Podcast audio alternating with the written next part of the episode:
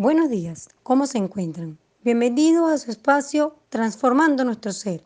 Se dirige a ustedes John Miller Barran, quien en los próximos minutos hará un recorrido por conceptos claves para el aprendizaje, entre estos, emoción y entorno virtual.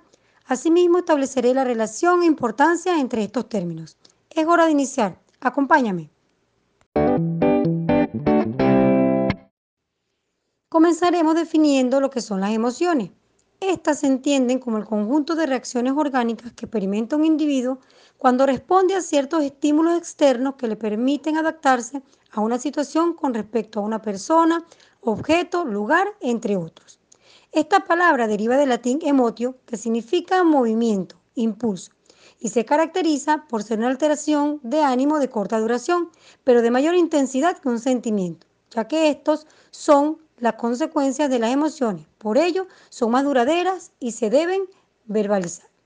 Las emociones son las causas de diversas reacciones orgánicas que pueden ser de tipo fisiológico, psicológico o conductual. Es decir, son reacciones que pueden ser tanto innatas como estar influenciadas por las experiencias o conocimientos previos.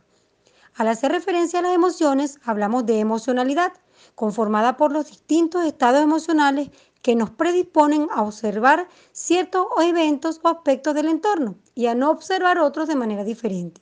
Además, determinan en cierta medida parte de nuestro comportamiento al relacionarnos con los demás, lo que implica que debemos aprender a manejar nuestras emociones de manera inteligente.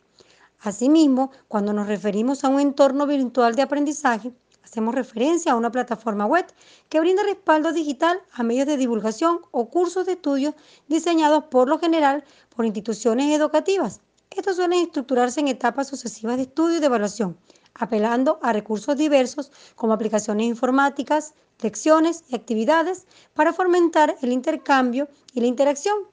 Además, permite la flexibilidad en el manejo de horario, el uso de diferentes formatos, posibilita el aprendizaje, Además, la interacción y el trabajo es desde diferentes lugares de forma cooperativa y colaborativa, reduciendo costos.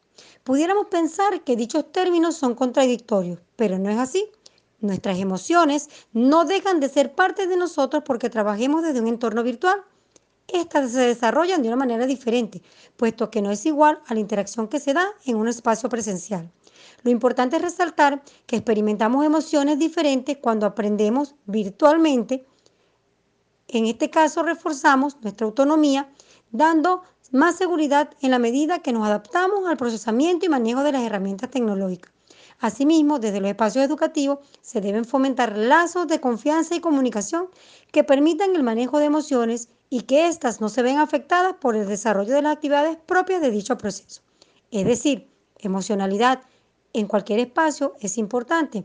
En lo virtual no debe dejar de serlo. Entonces, practiquemos estrategias y actividades que permitan establecer lazos de confianza entre el docente y los estudiantes para que se dé una emocionalidad de manera eficiente y por tanto los estudiantes puedan aprender a expresarse y a controlar ciertas emociones propias del proceso virtual de manera que puedan aprovecharla para su desarrollo académico y sobre todo social.